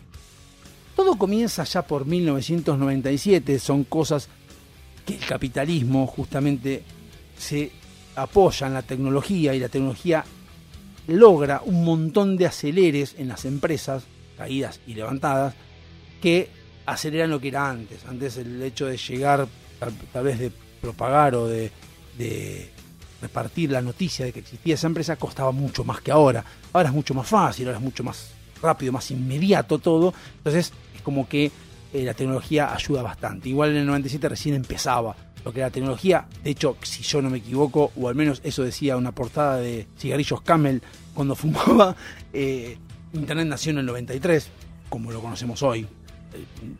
Eh, hablar del CERN, cómo empezó Internet, es mucho más viejo y no es el momento, pero en el 93 fue cuando empezó a hacerse popular. Y ya llegaremos a por qué se hizo popular y cómo se llegó a ser popular. En el 97 Internet todavía era algo que recién incipiente.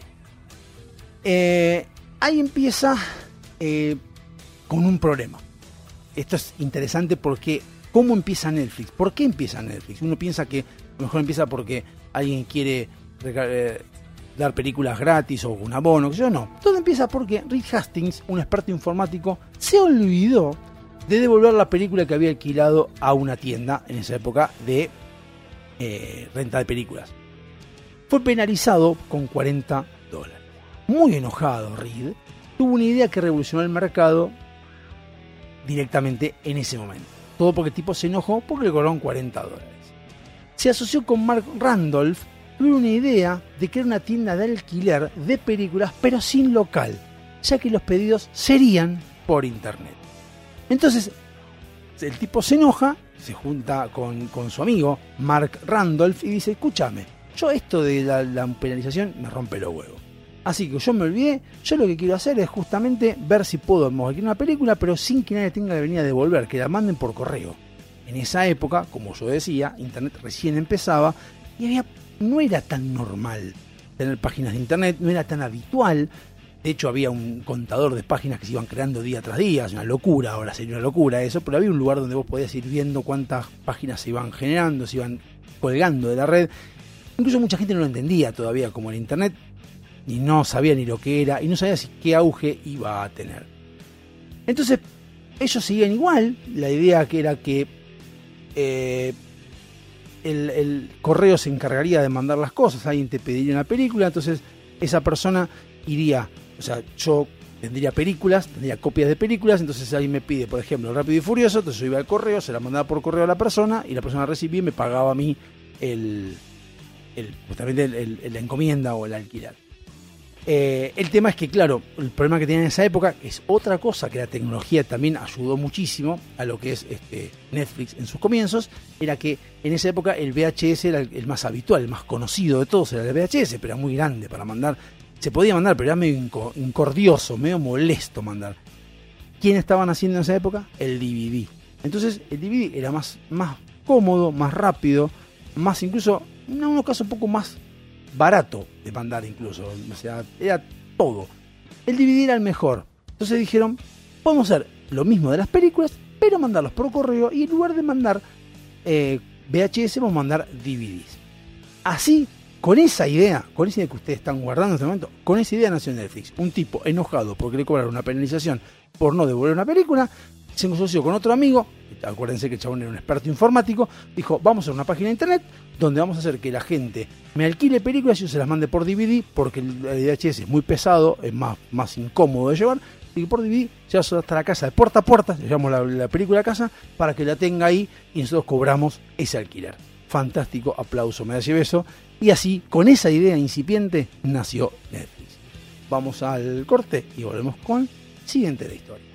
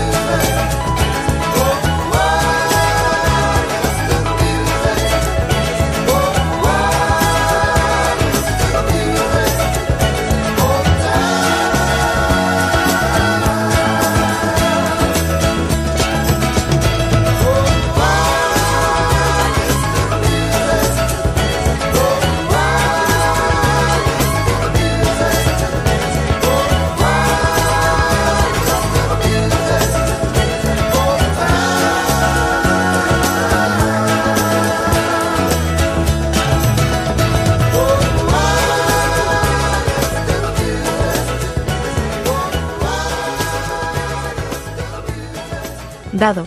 Hobby. Soccer. Versión. FM Sónica.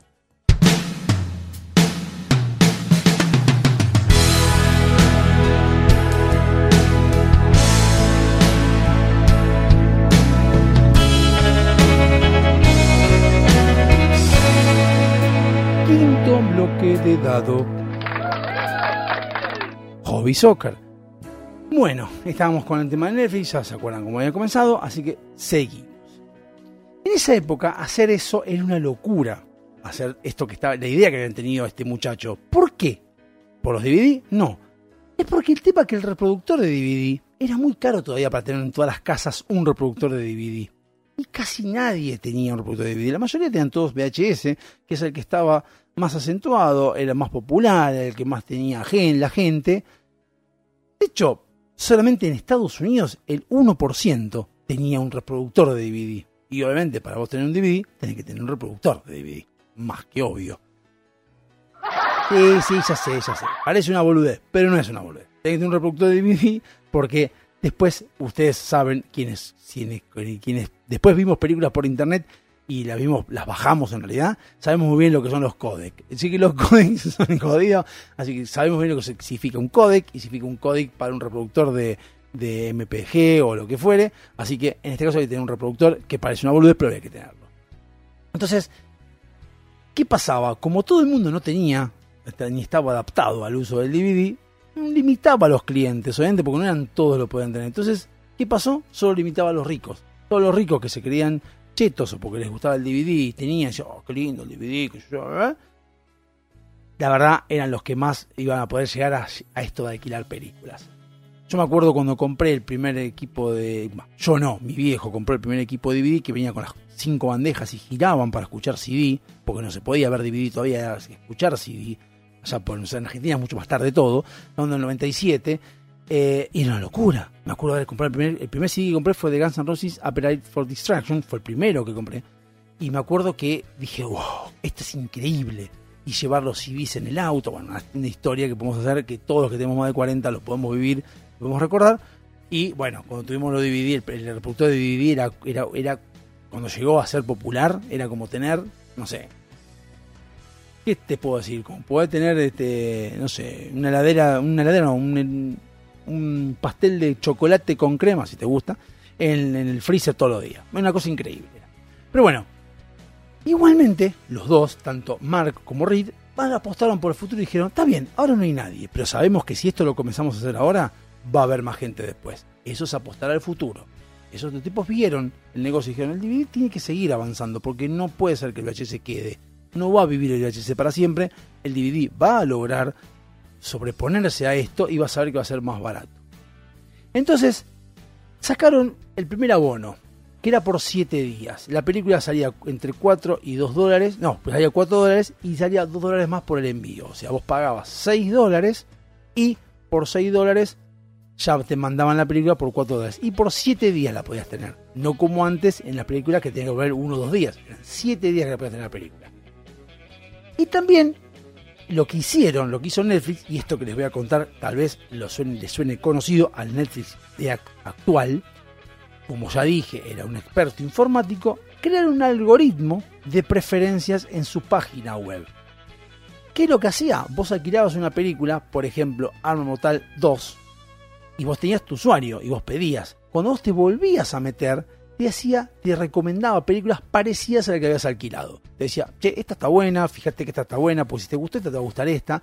Que hoy en día Netflix lo tiene, que es, si ustedes miran a algún lado, dice, porque viste tal, podés ver esto. Bueno, eso mismo, ese algoritmo lo crea estos dos muchachos en el principio de Netflix. En, también convengamos que en Estados Unidos en esa época la tarjeta de crédito era algo normal y se usaba algo normal. No es como ahora que para nosotros, nosotros no estábamos ni bancarizados en el 97 parece una boludez, pero yo en esa época los recibos de sueldo los metía la, la plata atrás de, de los recibos, de los billetes, y le entregábamos a la gente el billete en mano porque no estábamos ni bancarizados en Argentina. Pero bueno, eso es un tema distinto. Un cliente, después de recibir el primer pedido, podía empezar a recibir sugerencias de acuerdo a la película que había alquilado. ¿Qué pasaba? Además de eso que yo dije de meterse en la página, lo que tenían también era que le mandaba un mail, una newsletter, a la persona diciendo, che, ¿alquilaste eh, Arma Mortal 2? Bueno, Fíjate que está la Academia de Policía, que también te puede llegar a gustar, que está bueno. Y lleva recomendaciones, lo cual te generaba vos en algo novedoso, algo bueno, y alguien que parecía conocerte, decías, mira qué loco, che, me está recomendando películas yo no sabía que existían. Alquilémosla también. Eso fue un éxito rotundo, obviamente. Le estás diciendo a la gente, le estás recomendando, lo que dijimos al principio, recomendando a la gente que haga algo que no tenía planificado hacer. De ver una película que no sabía que existía siquiera a veces. Bueno, alquilo. Eh, ¿Qué hicieron? Tuvieron que reforzar la página. Porque ese algoritmo que habían logrado en 48 horas, de su lan- de cada 48 horas de su lanzamiento colapsó la página de la cantidad de gente que estaba inscribiendo para poder alquilar películas en lo que empezó a hacer siendo Netflix.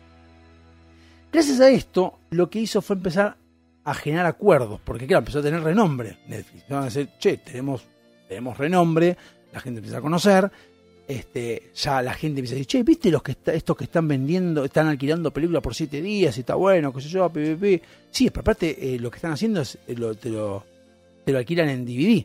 Y la gente decía, che, para, para, para, para, ¿cómo en DVD? Yo tengo este servicio con el algoritmo y puedo alquilar por 4 dólares una película por 7 días y el problema es que no tengo DVD. Para, para. Entonces iban a la tienda, se fijaban con un DVD, DVD era caro. Decían, no, pará, yo quiero este servicio, o sea, quiero esto mismo, porque yo puedo pagar 4 dólares. Y hay gente que esforzaba y se compraba DVD muy caros para poder tener este, más acceso a, estas películas, a este éxito rotundo llamado Netflix. Entonces, ¿qué hizo Netflix? Dijo, che, tengo un montón de clientes atrás mío, decía Netflix, que están queriendo ver películas en DVD. Ajá. Y están yendo a comprar tu- tus equipos. Sí. Y que esta gente podría comprarte varios equipos más si vos tan solo bajaras los precios. O hagamos un acuerdo. ¿Cuál fue? ¿Con quién tuvieron un acuerdo? Tuvieron un acuerdo con Toshiba, con Sony, con HP, para que la gente comprara un reproductor de DVD. ¿Y qué pasaba? Si vos comprabas un DVD, Toshiba, Sony o HP, Netflix ofrecía alquiler gratuito de películas a quien comprara los equipos.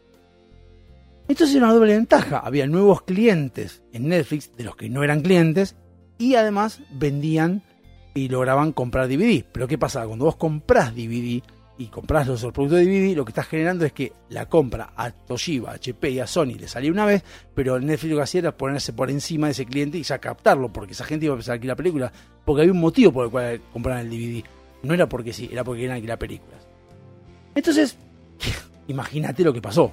Se empezaron a ser conocidos a través de, todo el país, los Estados Unidos. ¿Qué pasó? Al principio era así y el mecanismo funcionaba. Pero cuando empezó a crecer, volvieron a cambiar su base e inventaron el proceso de suscripción, donde por 15 dólares podías alquilar los DVD que quisieras sin llegar a tener más de 4 a la vez. Sin multas, sin ningún tipo de retraso. ¿Qué quiere decir esto? Cuando vieron que el mercado ya estaba bastante munido de, productores de DVD y que ya dependía del alquiler de ellos y que ya ellos tenían que invertir en DVDs y grabar las películas, dijeron, para, y si en lugar de alquilar la película a Diego por 4 dólares más 2 dólares de envío, lo que hacemos es pedirle a Diego, mira, hace una cosa, paga una suscripción de X por tanto tiempo y alquila la película que vos quieras. Pero y el envío, pagarías el envío, calculo, nada más. Pero por 15 dólares puedes alquilar DVD todos los meses, obviamente, que quisieras y no puedes tener más de 4 a la vez. Ah, También sabían de que vos en, una, en, en un mes cuatro películas podías llegar a ver. Ocho películas podías ver, ponele. ¿Cuándo llegaría a cerrarse el, pack? Si, por ejemplo, alguien pedía cuatro películas, entonces esas cuatro películas tenían que una semana. ¿Estamos de acuerdo? El envío, el envío salía 2 dólares. 15 dólares se había pagado. Lo cual devolvía las películas y yo le podía mandar estas cuatro más en la semana siguiente. Terminaban viendo, terminaban viendo 16 películas, ¿no? 32 películas si querían, 4 por semana, por decir un ejemplo. 32 películas por tan solo 15 dólares, pagando el envío, obviamente. Entonces Netflix empezó a tener suscripciones, empezó a haber gente que se tenía cada vez más, más alquiler de películas, y, pero no podías, tener, no tener más de 4 a la vez, obviamente por ahí devolvían una y canjeaban por otra, y así sucesivamente, y el negocio avanzaba cada vez más. Eh, el capital al principio ya eran de 5 millones de dólares, sea, no era apenas unos DVD alquilados y nada más. Y Hastings, que era el, el primero, Rick Hastings, que fue el que se había enojado, se había enojado, al ver cómo iba todo, intentó aliarse con quien podía ser su primer competidor, su, pri- su primer, su principal competidor, competidor no pri- primer competidor, principal. ¿Qué dijo Hastings? Yo, a mí me anda bárbaro, yo esto de la suscripción me viene joya, me viene todo excelente, me viene todo bien, pero tengo algo que me hace ruido en el zapato, y me es un- una piedra en el zapato. Hay una empresa que alquila DVDs, que es muy grande, que es una cadena, que tiene un montón de locales, que si llegan a darse cuenta de lo que estamos haciendo nosotros y ellos hacen y nos copian la idea, nos llegan a copiar la idea, nos van a romper el totó. ¿Qué hacemos?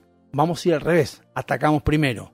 Vamos a intentar asociarnos a ellos y ofrecerles la parte digital. Decirles, ustedes manténganse con su negocio y nosotros les vamos a dar la parte digital. Entonces, ustedes nos dan a nosotros su cartera de clientes y sus locales y nosotros le vamos a dar a la gente el servicio que nosotros prestamos, que es el de alquiler, que ustedes sigan igual, no hay problema, pero nos asociamos y vamos en ganancias. ¿Con quién quisieron, quisieron asociarse? Con Blockbuster.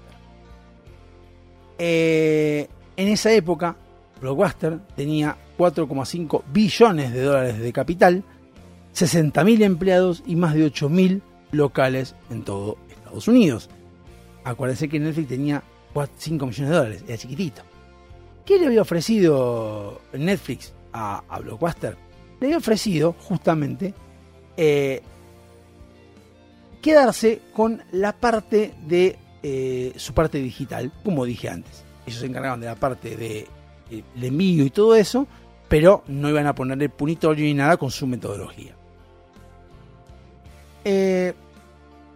John Antioco, CEO de Blockbuster, dijo que todo era una locura y sobre todo porque no cobraba multas por tardanza, es de que es donde estaba la ganancia. Blockbuster sabemos que su ganancia, como al principio lo fue con se enojó Hastings, era la ganancia de la gente que se olvidaba de ver las películas. Entonces Blockbuster dijo, para, para, para.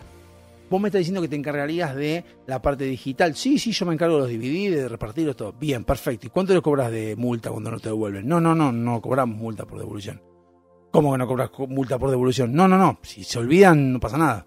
No, o sea, no se olvidarían, no tienen que olvidarse. O sea, no hay problema, porque pueden tener hasta cuatro películas, en algún momento la van a devolver. O sea que no hay manera, porque 15 valgan cuatro películas y nada más. Va a seguir alquilando. Y pero John Antioco dijo, pero no, no tiene sentido, porque no estás cobrando un puritorio. No. Entonces ahí John Antioco dijo, no me está gustando esto, nada que no me está conveniendo. Y encima apostaban por una tecnología que no era enorme, porque si bien habían logrado eh, acuerdos con Toshiba, con Sony con HP, era, no era Blockbuster, era Netflix, o sea, habían logrado algunos acuerdos y no era que estaba todo el mundo, eh, todo Estados Unidos comprando DVD, había capaz que del 1% le pasaba al 5%, no era una barbaridad, para ellos era un montón, pero para el país no. Dijeron, la verdad que no sé, Blockbuster dijo, esto del DVD a mí me parece que es una boludez, o sea, la verdad. Y dijo la frase, John Antioco, más grave que le pasó a Blockbuster, que fue, para ¿Para qué apostar a algo nuevo que no tiene garantía y eliminar algo que, y eliminar algo que ya funciona? Es decir, ¿para qué voy a apostar a algo futurista que está viendo, que está cambiando todo, si yo tengo algo que está funcionando? Déjalo como está y no lo toques si no se rompió. Eso es lo que dijo Blockbuster, que sabemos cómo terminó, pero bueno, vamos a terminar esto y el próximo bloque terminamos con esto. Hasta luego.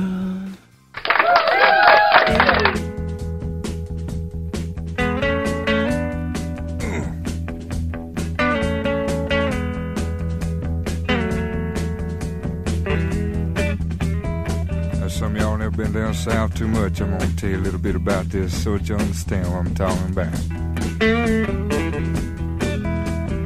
Down there we have a plant that grows out in the woods and the fields. Looks something like a turnip green.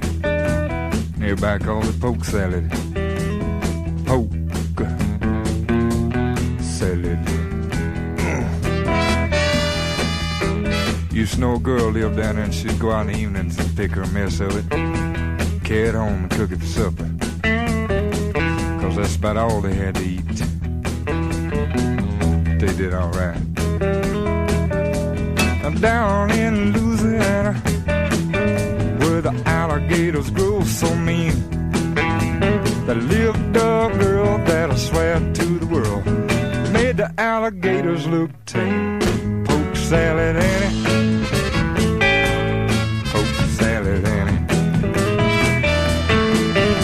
Everybody said it was a shame. Cause her mama was a wicked on a chain gang.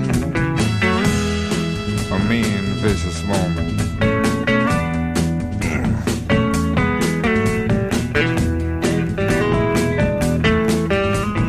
Every day for supper time, she'd go down by the truck patch and pick her mess of poke salad a tow sack. Poke salad, Annie. The gator's got your granny. Chomp, chomp, chomp. Everybody said it was a shame. Cause mama was a wicked on gang. A wretched, spiteful, straight razor toting woman. Lord, I must take my mess up.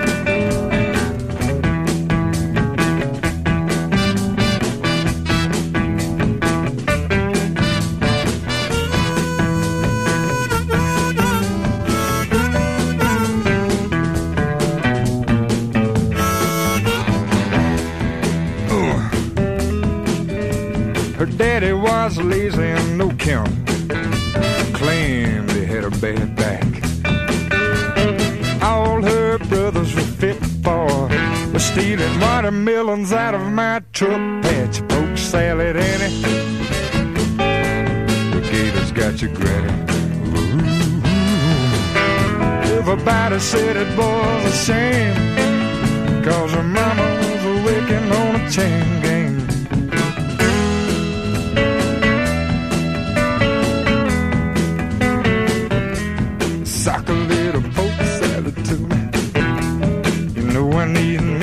me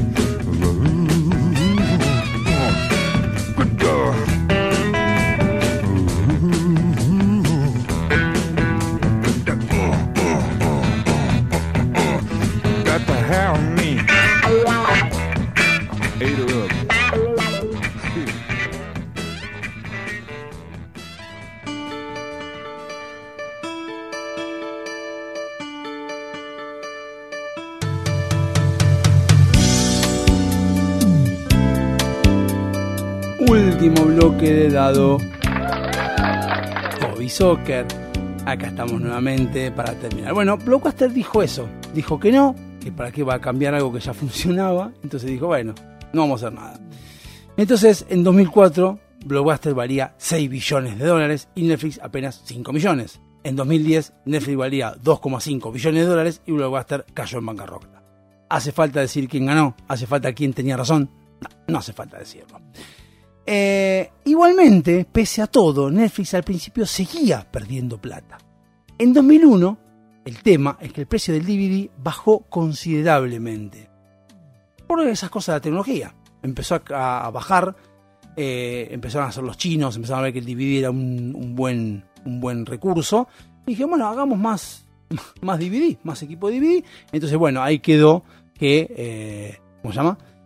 Eh, hubo más DVD y bajó de precio. Obviamente, eso es otra cosa del capitalismo. Cuando uno tiene posibilidades de competir o de tener varias cosas, lo que sucede es que compite con el resto y al competir con el resto, crece eh, considerablemente y baja el precio. Y tiene más competición porque unos bajan, otros suben y así sucesivamente. Bueno, eh, en 2003 Netflix empezó a generar ya los primeros beneficios ya grandes eh, y Blockbuster y Walmart vieron que el DVD era negocio y se metieron. Pero ya era demasiado tarde para hacer la boludez, para hacer lo que estaba haciendo Netflix. Ya no es el momento, acá estamos complicados, mejor no lo vamos a poder hacer. Así que en 2013 Blockbuster cierra los últimos 300 locales que le quedaban y ya bueno. En 2007 Netflix se metió en streaming, que fue el negocio que luego mete el tema de streaming, empezar a ver cómo, cómo poder este, avanzar a nivel este, compartir películas. Y agregándole un plus al servicio, la inmediatez. A partir de ese momento vos podías agarrar y alquilar la película en el momento. Un cliente podía ver lo que quisiera en el momento, sin tener que esperar que llegara el DVD como era antes con el tema de los 2 dólares del precio. No, al principio no podían esperar llegar muchas películas porque eran caras y no, no costa- costaban venderlas, entonces unas alquiladas, pero tardaban mucho en llegar. Pero ¿qué pasa? También a Netflix le pasaba lo mismo. Cuando tenía que alquilar películas o comprar películas para copiarlas, le costaba un huevo porque eran películas nuevas y tenían un monto interesante. Entonces, muchos tampoco, muchas compañías tampoco querían vender películas, porque empezaron a ver de que estaban, gracias a sus películas, estaban empezando a eh, tener gran cantidad de, de- ¿cómo se llama? De clientes. Entonces dijeron, puta madre, qué, qué- qué loco esto. Bueno, ¿qué sucedió? Eh, entonces dijo Netflix, ¿cómo puedo hacer para solucionar este tema? ¿Qué es lo que yo tengo que hacer para solucionar este tema? Para lograr que por fin haya una un cliente, una cartera que yo tenga interesante. Se fue a hablar con Disney y con Sony y por 20 mil millones de dólares ofrecieron títulos más atractivos. Les dijo, che, Disney, Sony, ¿me puedes dar? Yo te prometo que te voy a dar un montón de, de, de réditos con esto, porque fíjate que estamos ganando fortuna. Te lo vamos a dar, pero necesito que vos me des a mí este, películas que yo las pueda ofrecer en mi plataforma para que vos tengas este, también rédito. También firmó con productoras como MGM, Paramount y Lionsgate, mejorando la calidad y cantidad y calidad del catálogo, que es cuando uno se acuerda que Netflix tenía un montón de películas para ver. En 2011 presentó la primera película íntegramente realizada por Netflix, que fue House of Cards.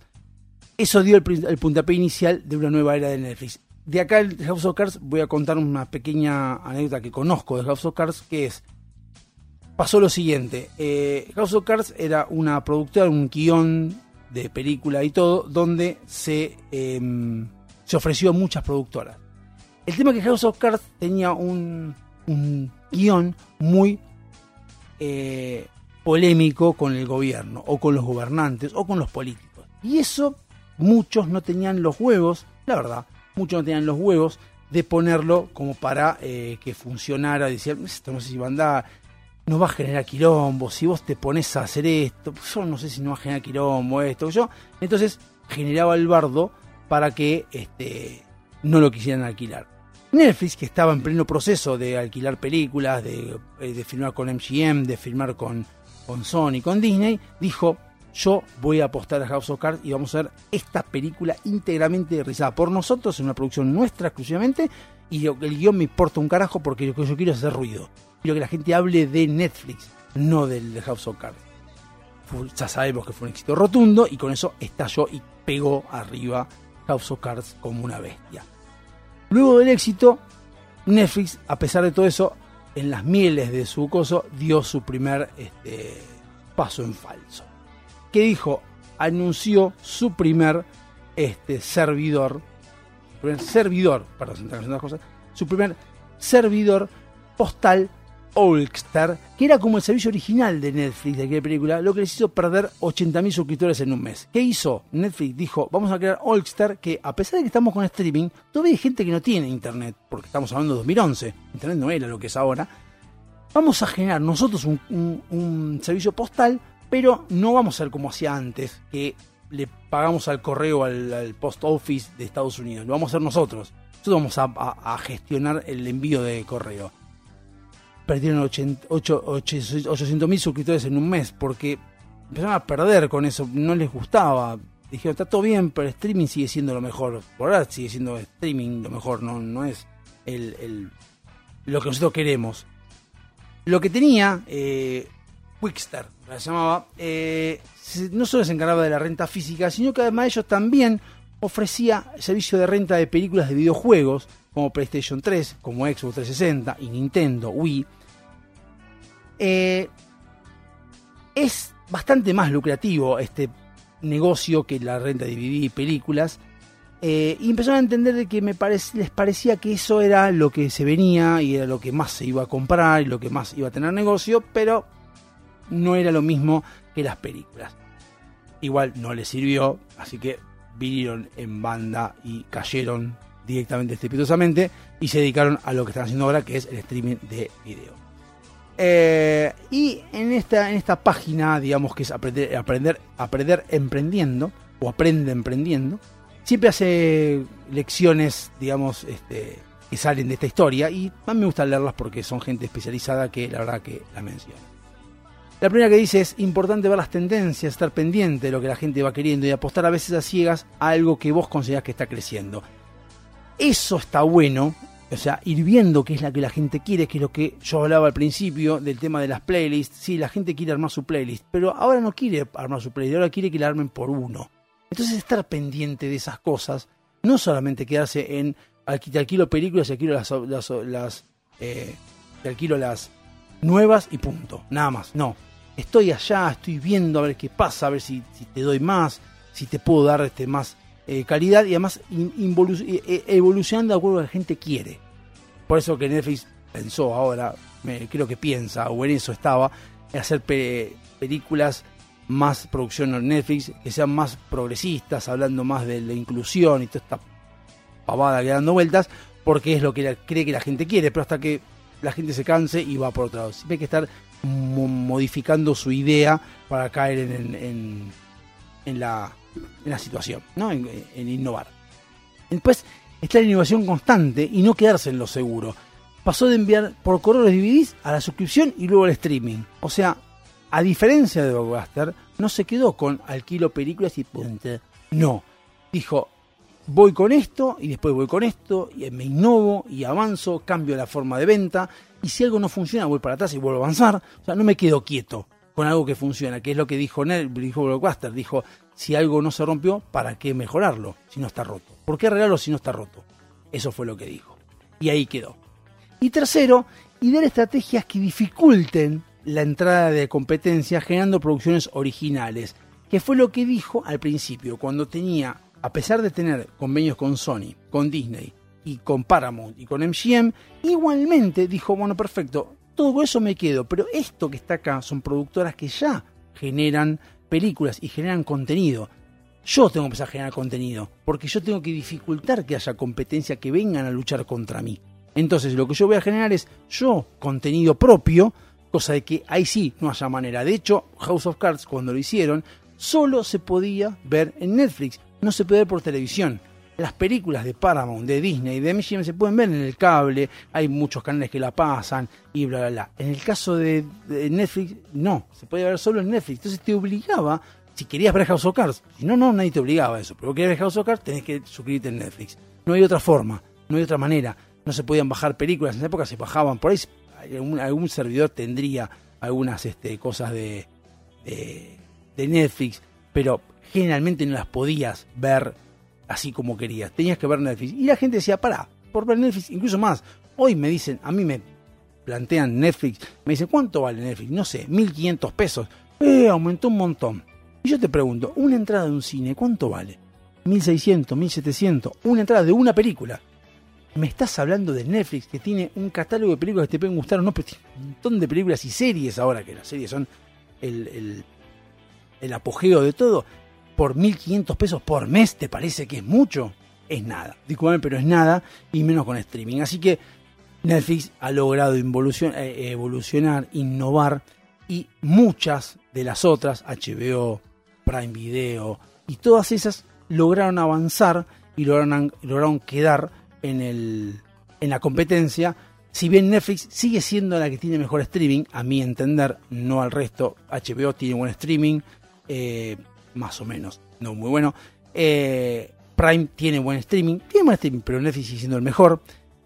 Innovaron con el tema de la calidad. Si a vos la internet se te reduce, a lo mejor si ustedes notan, transmiten en HD, pero si ustedes notan de repente como que se pixela y vuelve a arrancar y no se te frena la película. No te queda el circulito dando vueltas como pasaba con, como pasa con HBO, como pasa con Prime, como pasa con otros, sino que baja la calidad y después sigue. Entonces vos no te frenás la película. Está bien, la ves mal, pero ya sabes que es internet el problema, no te quejas de Netflix. En la otra forma te queda el circulito dando vueltas en la pantalla y puteas a la plataforma, obviamente. Netflix eso también lo avanzó, entonces te baja la calidad para poder seguir subiendo de categoría. Bueno, esta es la historia de Netflix, esto es la historia de cómo comenzó cuando un muchacho tuvo que devolver una película y le cobraron, le cobraron 40 dólares por punitorio, cómo se sucedió con otro que también tuvo una idea y pudieron presionar y fomentar lo que es Netflix hoy en día.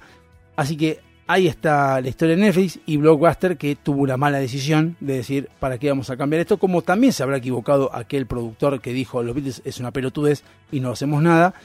y ahí lo dejó y ahí están los Beatles.